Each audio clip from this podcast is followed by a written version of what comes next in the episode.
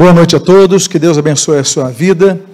Estamos em mais um culto transmitido através da internet, nessa noite de domingo, e o meu desejo é que Deus possa falar ao seu coração, que você já louvou, louvou o Senhor, já exaltou o Senhor na sua casa, que você possa reunir aqueles parentes da sua residência que ainda não estão contigo nesse momento, para que juntos possamos refletir sobre a palavra de Deus. Na noite de hoje, nós daremos continuidade à pregação do domingo passado, e o título da mensagem é o que você pode ver em tela: Palavras de um Prisioneiro. Eu gostaria de convidar que você abra a sua Bíblia no escrito da prisão, o escrito de Éfeso, a igreja de Éfeso, a carta aos Efésios, capítulo de número 4. E eu gostaria de ler inicialmente o versículo de número 1 Rogo-vos, pois, eu, prisioneiro do Senhor. Oremos. Pai amado, Deus bendito, lemos a tua santa e preciosa palavra e pedimos, Deus, fala conosco nesta noite. Abençoa as nossas vidas, fortalece a nossa fé. Fala conosco, porque quando tu falas, as coisas acontecem. E o que nós pedimos, nós pedimos agradecidos em nome de Jesus. Amém e amém. Como mencionado na mensagem da semana passada, Paulo foi um prisioneiro costumais. Ele foi preso várias vezes. Nós temos o registro de quatro dessas prisões, nominadas em regiões diferentes, em cidades diferentes, como por exemplo aquela de Atos capítulo 16 em Filipos, quando ele estava preso com Silas. Depois em Atos capítulo 21, nós temos a prisão de, de, de Paulo em Jerusalém, ah, quando ele foi ali julgado pelo Sinédrio. Depois nós temos a prisão de Paulo ali em Cesareia Marítima, quando ele foi julgado por Félix, por Festo e por Herodes Agripa. E depois nós temos um registro da prisão derradeira do apóstolo Paulo na cidade de Roma, ali registrado, por exemplo, em Atos capítulo de número 28. Além dessas prisões, como nós mencionamos no domingo, ele foi preso em outras oportunidades, também outras ocasiões, mas ainda assim, ainda que preso, ainda que delimitado, ainda que restrito em sua liberdade de movimentação, ele não deixou de fazer a obra. Ainda que ele estivesse vivendo um período de crise, ainda que ele estivesse vivendo um período de, de lutas, ele exerceu o seu ministério. Mas não só isso. O apóstolo Paulo, ele não ficou apenas é, numa prisão esperando o tempo passar, não. Ele procurou produzir, ele procurou escrever, como essa própria carta de, de Efésios, que é onde ele escreve das cadeias, das prisões, como ele aqui nós mencionamos aqui no versículo 1. E esse homem que está na prisão, ele faz pedidos. Pedidos que visam edificar a igreja que estava do lado de fora da prisão, mas que ainda assim recebia perseguição, eram perseguidos por causa de sua fé, eram perseguidos por causa do seu, do seu reconhecimento de que Jesus era o Messias eram perseguidos no meio da, da comunidade judaica, os seus líderes estavam sendo perseguidos pelas, pelas autoridades ah, imperiais romanas, mas esse homem faz os pedidos. Ele começa dizendo: rogo-vos, para Caléu. Pará significa estar ao lado, Caléu significa chamar ou convocar, ou seja, para Caléu é chamado para estar ao lado. Essa palavra que é comumente traduzida como consolar, pedir, mas pedir, fazer um pedido muito próximo. Por isso que paracaléu é estar ao lado, não é um pedido público, é um pedido próximo, é um pedido pessoal, é um pedido que você faz quase no ouvido da pessoa. Esse é o sentido de paracaléu. É, tanto é que Paracaléu é a base de Paráclitos, nome este que Jesus atribui ao Espírito Santo, é, o Consolador, ali em João capítulo de número 14. Mas esse pedido, Paulo não fala, olha, eu sou pastor de vocês, como é mencionado em Atos capítulo 20, versículo 31. Ele não é mencionado como apóstolo, ele não é mencionado como qualquer outro título que ele podia usar, mas ele simplesmente se coloca como está pedindo, olha, eu quero fazer um pedido de vocês pessoalmente, quase que particularmente. Eu quero rogar a vocês, eu quero fazer realmente um pedido a vocês, e nós notamos que o apóstolo Paulo tem essa preocupação. Em alguns textos que nós lemos, o Paracaleu nas cartas paulinas, o apóstolo Paulo sempre visa é, traduzir isso num pedido pessoal pelo benefício da igreja. Por exemplo, em Romanos capítulo 12, ele roga para que o povo apresente seu corpo como sacrifício vivo, santo e agradável a Deus, que é o nosso culto racional. Ele diz assim: E não vos conformeis com esse século, mas transformai-vos pela renovação do vosso entendimento, para que possais é, compreender qual seja a boa, agradável e perfeita vontade de Deus. Ele fala então, rogo-vos, ele fala rogo-vos. Em 1 Coríntios capítulo de número primeiro, ele diz mais uma vez, rogo-vos, para tra trazer isso à unidade da igreja. Em 1 Coríntios capítulo 16, ele roga para que a igreja aceite a liderança de Timóteo e Apolo. O apóstolo Paulo, ele vai, sempre que vai citando rogo-vos, ele cita com essa preocupação, até mesmo quando nós lemos ali em Romanos capítulo 16, que ele fala, olha, vocês têm que, eu rogo a vocês que vocês é, vejam quem são os que causam divisão na igreja. É, vocês têm que ficar atentos aos que causam divisão na igreja. Por quê? Porque o objetivo dos rogos do apóstolo Paulo é que a igreja se mantenha unida. O apóstolo Paulo, então, ele se, ele se dirige a essa igreja, ele escreve essa carta, provavelmente uma carta é, baseada no seu, na sua dor das correntes que prendiam, o prendiam, é, a, a tristeza de não poder estar com os irmãos, mas aquela esperança que Deus lhe dá, aquele consolo que Deus lhe dá. E ele então continua dizendo o seguinte: Rogo-vos, eu, o prisioneiro do Senhor para ele, como eu disse a vocês, ele podia falar que era o pastor, ele podia falar que era o apóstolo, ele podia falar que era o evangelista, ele podia falar que era o mestre, ele podia falar que era o profeta, ele podia se, se apresentar com várias titulações que estavam disponíveis naquela época, inclusive o próprio, é, como ele muitas vezes ele se chama, né, o escravo de Cristo, né, o doulos de Cristo, né, é, do luto Cristo, ou seja, o servo de Cristo, com muitas é, do Senhor, com muitas traduções aqui trazem, mas do apóstolo Paulo, ele mesmo que é um homem humilde. Se você notar o nome dele não era Paulo. O nome dele era Saulo, em homenagem ao rei Saul, era um nome comum, o Saulo, as pessoas que queriam homenagear o primeiro rei da monarquia é, israelita. Mas ele se chama, ele usa o apelido Paulo, que vem de Paulos, pequeno. É, quando nós falamos assim, olha, é, as coisas estão sendo desenvolvidas paulatinamente, ou seja, de pequenos em pequenos passos, né, pequeno em pequeno, Paulos, ele começa a assinar, olha, eu, o apóstolo Paulo, eu, o enviado pequeno, o pequeno enviado, aquele que é pequenino no reino de Deus, aquele que é o nada, que Deus está tá fazendo alguma coisa. Paulo é um homem humilde. E aqui então, nessa humildade, ele usa para mim, para aqueles que leem a palavra de Deus e veem a vida do apóstolo Paulo, um dos mais belos exemplos que alguém pode citar como seu título: O prisioneiro do Senhor. Se ele é prisioneiro no Senhor, ele é prisioneiro por causa da causa do Evangelho, por causa do amor ao Evangelho, por causa de Cristo. Ele é prisioneiro no Senhor, ou seja, ele ama o Senhor e ele pode dar a sua vida pelo Senhor, por quê? Porque o Senhor deu a sua vida por nós. Não é uma retribuição, por quê? Porque nada se iguala ao amor de Cristo por nós, mas é simplesmente um gesto que caracteriza o servo de Cristo, entregar a sua própria vida por amor de Cristo. Ele diz que é o prisioneiro no Senhor. Nós vemos na Bíblia vários prisioneiros fiéis. A Bíblia diz, por exemplo, em Gênesis capítulo 39, que José foi um prisioneiro fiel a Deus. Jeremias capítulo 37 mostra que Jeremias foi um prisioneiro fiel a Deus. João capítulo 14 mostra que João Batista foi um prisioneiro também fiel a Deus. Não há nenhum problema em termos prisioneiros, temos vários prisioneiros. O Daniel mesmo naquela cova dos leões, aprisionado ali, ele foi fiel ao Senhor, Daniel capítulo 6. Nós temos várias pessoas que experimentaram a prisão, o próprio Silas, companheiro de Paulo, em Atos capítulo 16, o próprio Paulo aqui em Efésios capítulo 4, o próprio Epáfras ali em Filemão capítulo 1, são tantos homens de Deus que estiveram presos por causa da causa de Cristo, mas ainda assim foram fiéis. Ser preso é ser cerceado de suas, de suas liberdades, é ser delimitado é, em suas ações, e muitas vezes nós nos sentimos assim, prisioneiros, sem nos podermos mover para onde nós queremos, da forma como nós queremos. Temos limitações. Alguns têm limitações que surgem nas suas vidas em várias áreas. Limitações econômicas, limitações físicas, limitações, tantas limitações podem acontecer.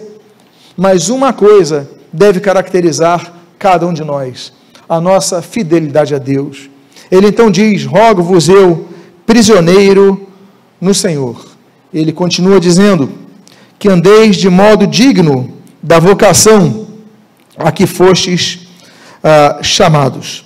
Amados irmãos, nós vemos o termo clesis, que é traduzido para vocação. Clesis é a palavra que nós vamos ver quando lemos a palavra igreja. Igreja, eclesia, eclesis. Clesis vem de kalel, que nós já falamos, que é chamado ou convocação. Né? Nós temos aí uma declinação, ou seja, ek, ou aquilo que vai de dentro para fora, né? o ek, e assim como ex, daí vem a palavra exportar. Exportar é quando nós mandamos algo de dentro para fora. Igreja é eclesis, ou seja, a igreja são as pessoas que são chamadas de dentro para fora. A missão da igreja é irmos para fora, não ficarmos aqui dentro nos unimos aqui, aqui cultuamos ao Senhor, aqui louvamos ao Senhor, aqui unimos as nossas forças, somos aqui alimentados, mas qual é o nosso alvo? Ir lá para fora para fazer discípulos, para pregar o Evangelho a toda criatura, para batizar as pessoas, para, enfim, fazer com que o reino de Deus se expanda. Essa é a função da eclesia, eclesis.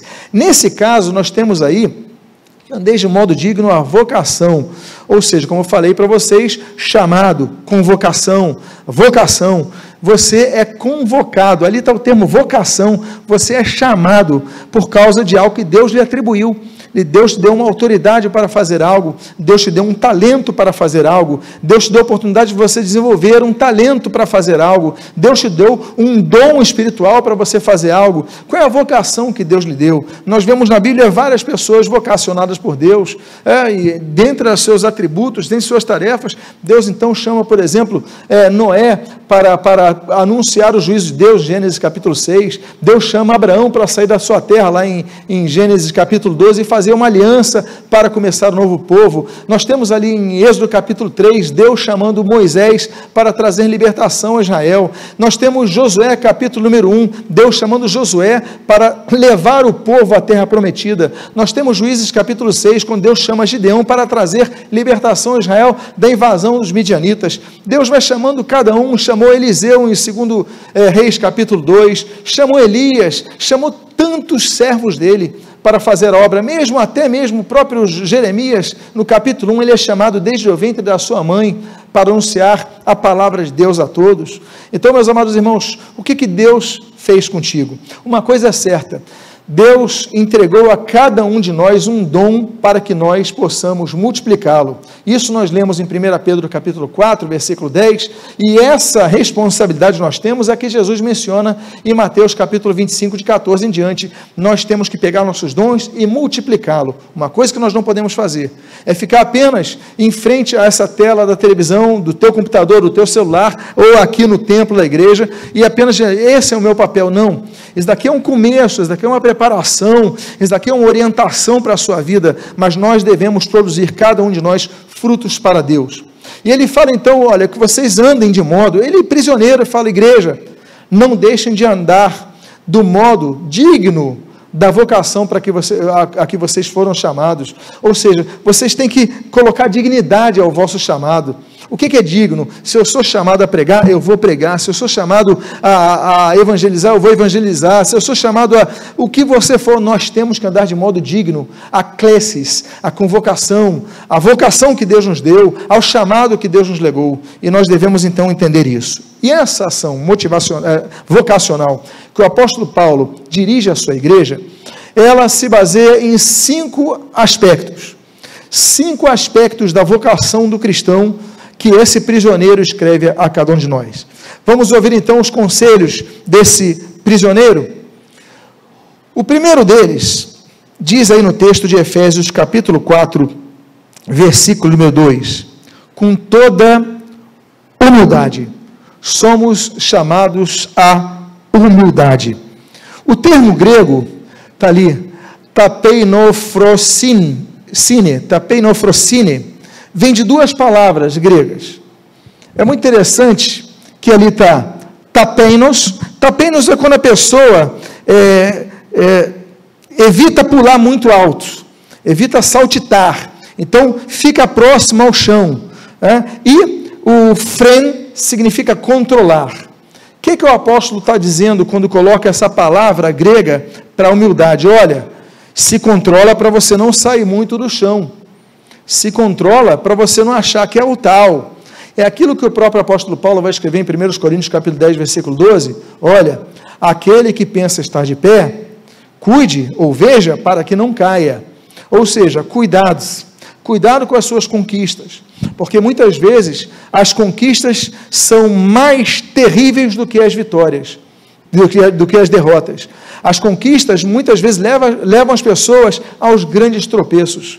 Por quê? Porque a pessoa esquece quem ela é. A pessoa pensa que o que ela conseguiu são os seus feitos, a sua inteligência, a sua capacidade, os seus contatos, enfim, os seus merecimentos. Não.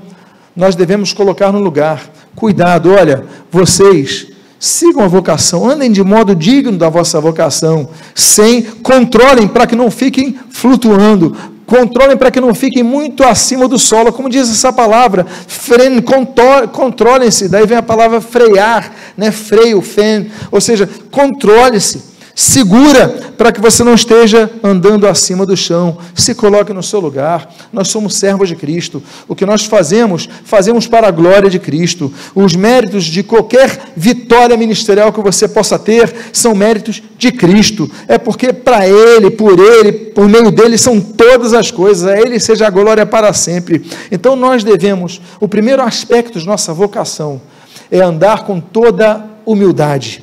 Até porque é, o, o Senhor Jesus nos ensina claramente: bem-aventurados os humildes de espírito, porque deles é o reino dos céus. A Bíblia nos ensina tanto sobre humildade, mas, em suma, não deixe que os seus pés fiquem flutuando acima do chão. Você, eu, cada um de nós, nós somos pessoas que precisam, carecem da glória de Deus, da graça de Deus, da misericórdia de Deus. Há uma segunda coisa a qual nós somos chamados a andar de modo digno de vossa nossa vocação.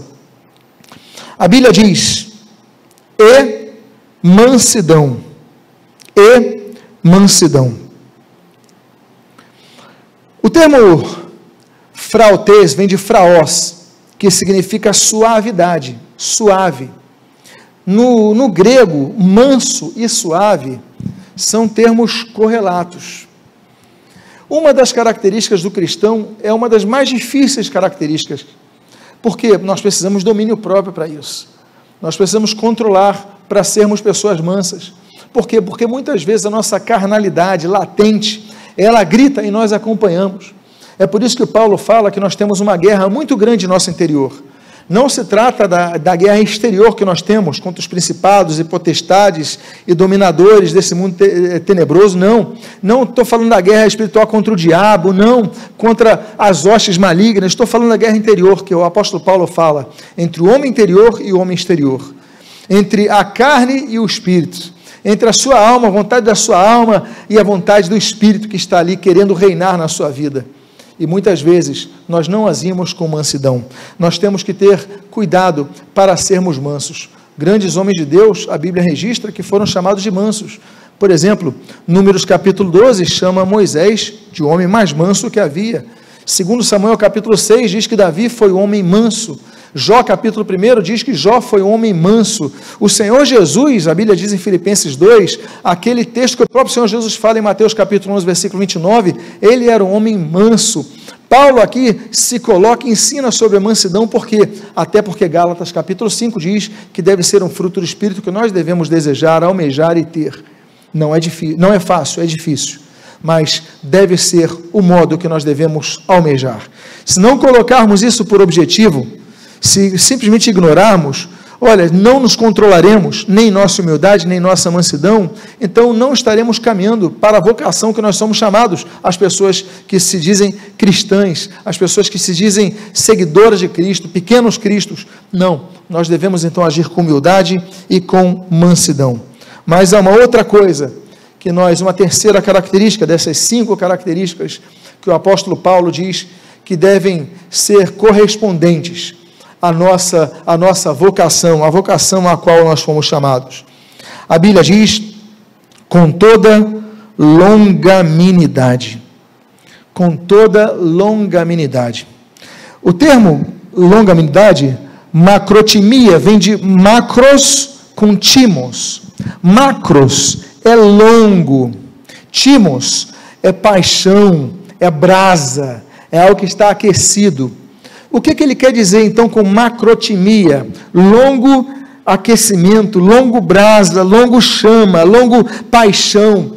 Longanimidade, então, significa que aquela nossa paixão, ela tem que se manter de modo longo, de modo constante. Por quê?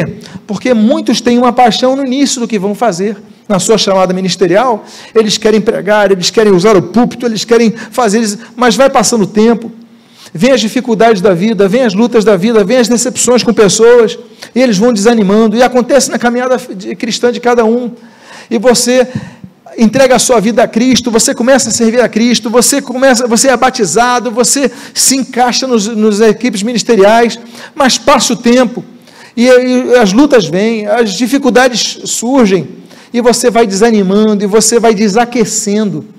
Mas o apóstolo Paulo fala: olha, vocês têm que andar com humildade, sim. Vocês têm que ser pessoas mansas, sim, mas vocês têm que ser pessoas longânimas. Essa brasa, ela tem que continuar aquecida. Não podemos desanimar. Nós devemos manter essa constância. Por isso que a Bíblia diz, por exemplo, quando Paulo escreve na sua carta de despedida, 2 Timóteo capítulo 4, ele fala para Timóteo o seguinte: olha, Timóteo, prega a palavra de Deus, prega, é, corrige, é, ensina, exorta, repreende, mas ele diz assim: com toda longanimidade, não deixa isso é, esfriar, não deixa essa sua paixão pelo Evangelho esfriar. Você está ouvindo essa mensagem na sua casa. Muitas vezes nas nossas casas nós nos acomodamos, nos acomodamos, entramos numa rotina não deixe a tua paixão por Cristo esfriar. Não deixe o seu amor pela obra de Deus esfriar. Não deixe os seus dons eles serem anulados porque você os está enterrando. Não. Continue lutando com as armas que você tem, nas limitações que você hoje tem mas não deixe é, é, isso cair no esquecimento, isso arrefecer, isso esfriar, não. Seja macrotimia, seja uma pessoa que mantenha a chama acesa por longo tempo, por uma constância, por uma regularidade. Por isso que a Bíblia diz, Hebreus capítulo 6, versículo 12, é, ele diz assim: olha, sede imitadores daqueles que pela fé e longanimidade herdam as promessas. Ou seja, ele diz: vocês têm que imitar, naquele contexto imitarmos líderes, imitarmos pessoas é, que são referenciais cristãos, mas ele diz: aqueles que pela fé e longanimidade herdam as promessas de Deus. Eles herdam as promessas pela fé, mas pela longanimidade. Porque muitos começam com a fé, mas abandonam a fé.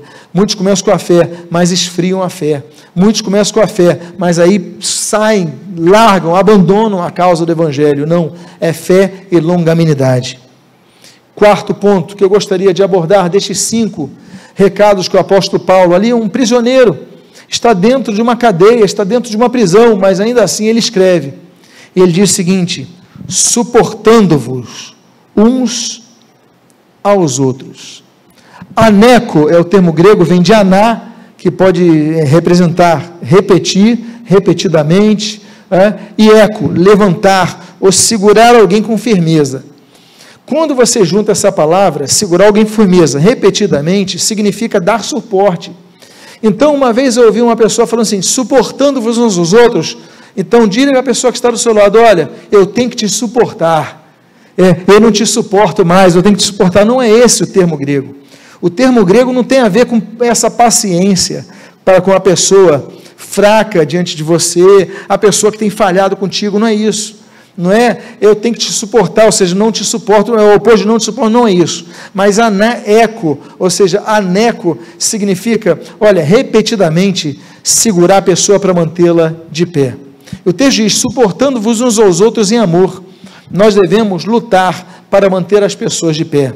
E esse é um outro, um outro, penúltimo dos referenciais que o Paulo, o apóstolo, presidiário, prisioneiro, está dizendo para a igreja manter. E por fim, o último, o último dos conselhos que nós lemos aqui. O apóstolo Paulo diz assim: esforçando-vos diligentemente por preservar a unidade do espírito no vínculo da paz. Nós devemos buscar a unidade. O Senhor Jesus ora, João capítulo 17, pela unidade. 1 Coríntios fala sobre nós sermos um corpo, nós devemos lutar pela unidade. Até quando nós participamos da ceia do Senhor, quando Jesus pega o pão e o parte, nos lembramos que Jesus é o corpo de Cristo. Ah, e nós somos membros uns dos outros, porque Jesus é o cabeça e nós os membros. Agora, como é que os membros são ligados? O termo diz assim: olha, para preservar a unidade, você tem que ter o vínculo da paz. Esse termo, síndesmos, em grego significa ligamento. O que, que o ligamento faz? Ele une, por exemplo, os músculos, e os ossos. Se não fossem os ligamentos, nós não conseguiríamos andar, ainda que tivéssemos ossos e músculos. Mas o ligamento, então, os liga, é, liga cada um deles para que nós possamos andar da maneira correta. Ele usa essa palavra ligamentos, síndesmos, para isso, olha, vocês vão preservar a unidade quando vocês estiverem ligados uns aos outros na paz. Se possível, a palavra de Deus diz, tenhamos paz com todos. Nem sempre isso vai ser possível. Nem sempre vai ser possível. Agora, nós temos que ter a paz de Cristo no nosso interior, paz, aquela paz que invade nosso coração, que invade nossa mente, que invade a todos nós, aquela que ele, Jesus declarou para cada um de nós, João capítulo 14, que ele vai deixar nossas, a sua paz conosco, não a que o mundo dá, é uma paz diferente da, do relacionamento com o mundo, é uma paz interior. Aquela paz, por exemplo, o Senhor Jesus mesmo fala: olha, quando você chegar numa casa, saúde a pessoa com a paz. Se ela não receber, então essa paz volta para vocês. É algo espiritual. Agora, é um vínculo.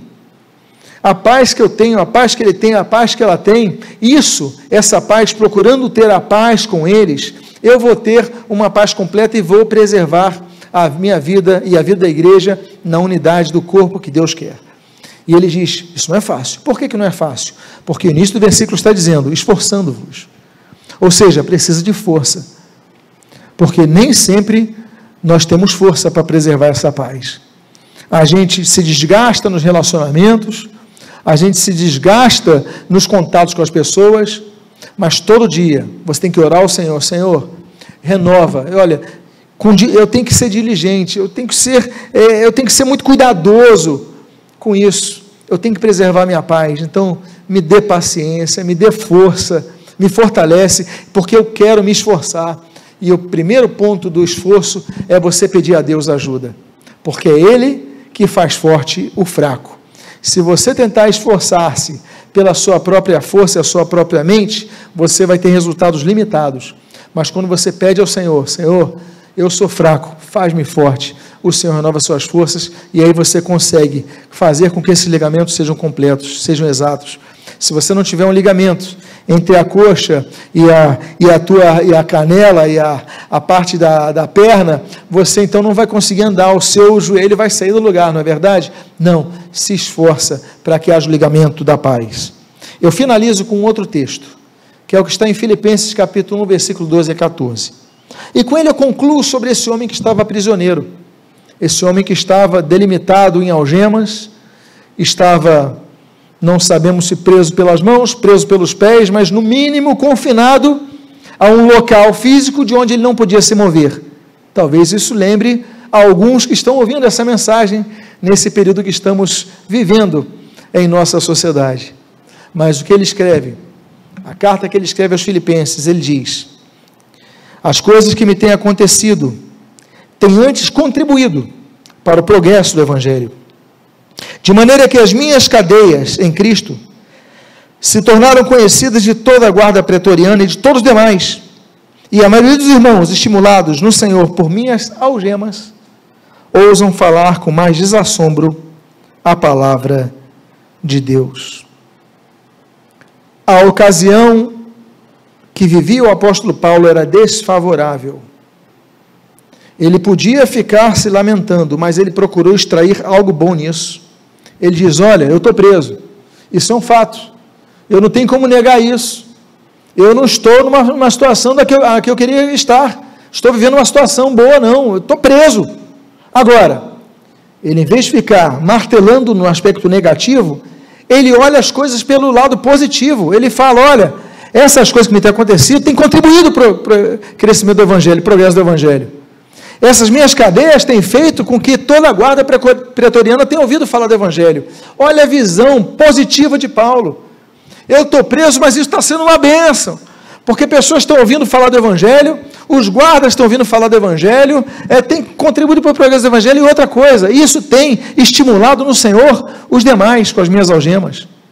Então, estão pregando com mais desassombro a palavra de Deus, estão sendo mais ousados na pregação da palavra de Deus. Eu quero dizer então a você, o que você vai fazer diante das situações que, nos, que te delimitam? O que nós faremos com as situações que nos delimitam? Ficando confinados, restritos, apenas nos lamentaremos?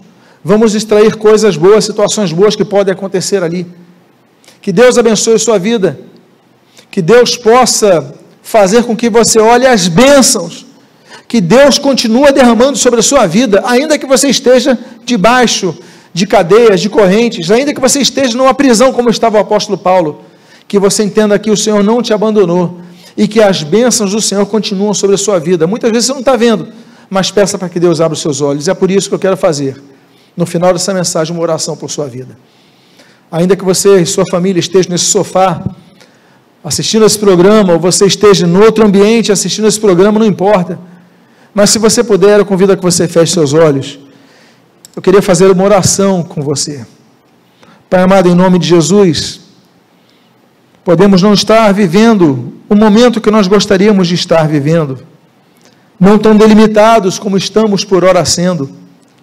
Mas nós queremos dizer: abre os nossos olhos, Deus, para que nós possamos ver as bênçãos que têm acontecido para conosco. A tua mão nos abençoando, nos renovando, nos é, orientando, falando conosco, Deus.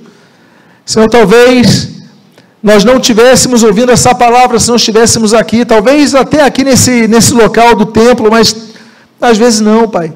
Mas esse contexto talvez tenha aberto nosso, não apenas os nossos olhos, mas nossos ouvidos.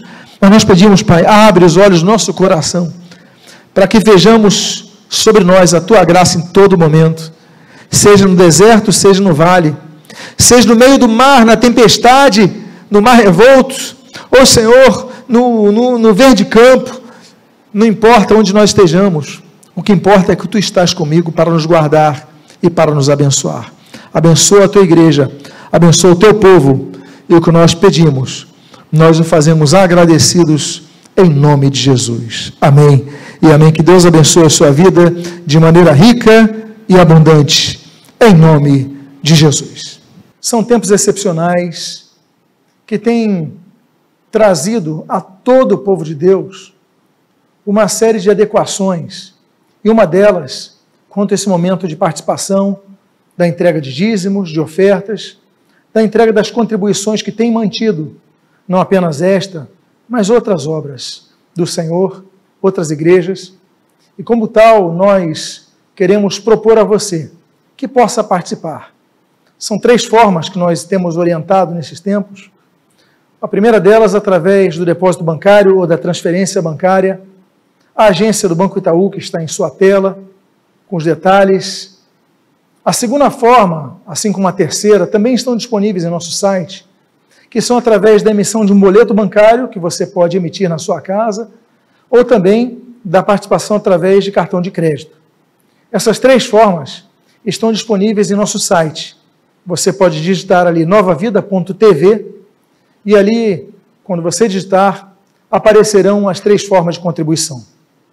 Quero lembrar a você que ninguém é obrigado a isso. É um gesto de amor, é um gesto de fidelidade, é um gesto de fé. Nós cremos nas promessas da palavra de Deus, nós cremos nas responsabilidades que nós temos para com a obra. Mas tudo isso, voltamos a dizer, deve nascer do coração. Do coração que se agrada com o Senhor, com a sua obra do coração que contribui com fé, com fidelidade ao Senhor. Então, que você possa participar desse momento através desses três meios e que Deus continue a abençoar a sua vida, prosperar a sua vida, guardar a sua vida, assim também como esta obra. Que Deus abençoe a sua vida de maneira rica e abundante.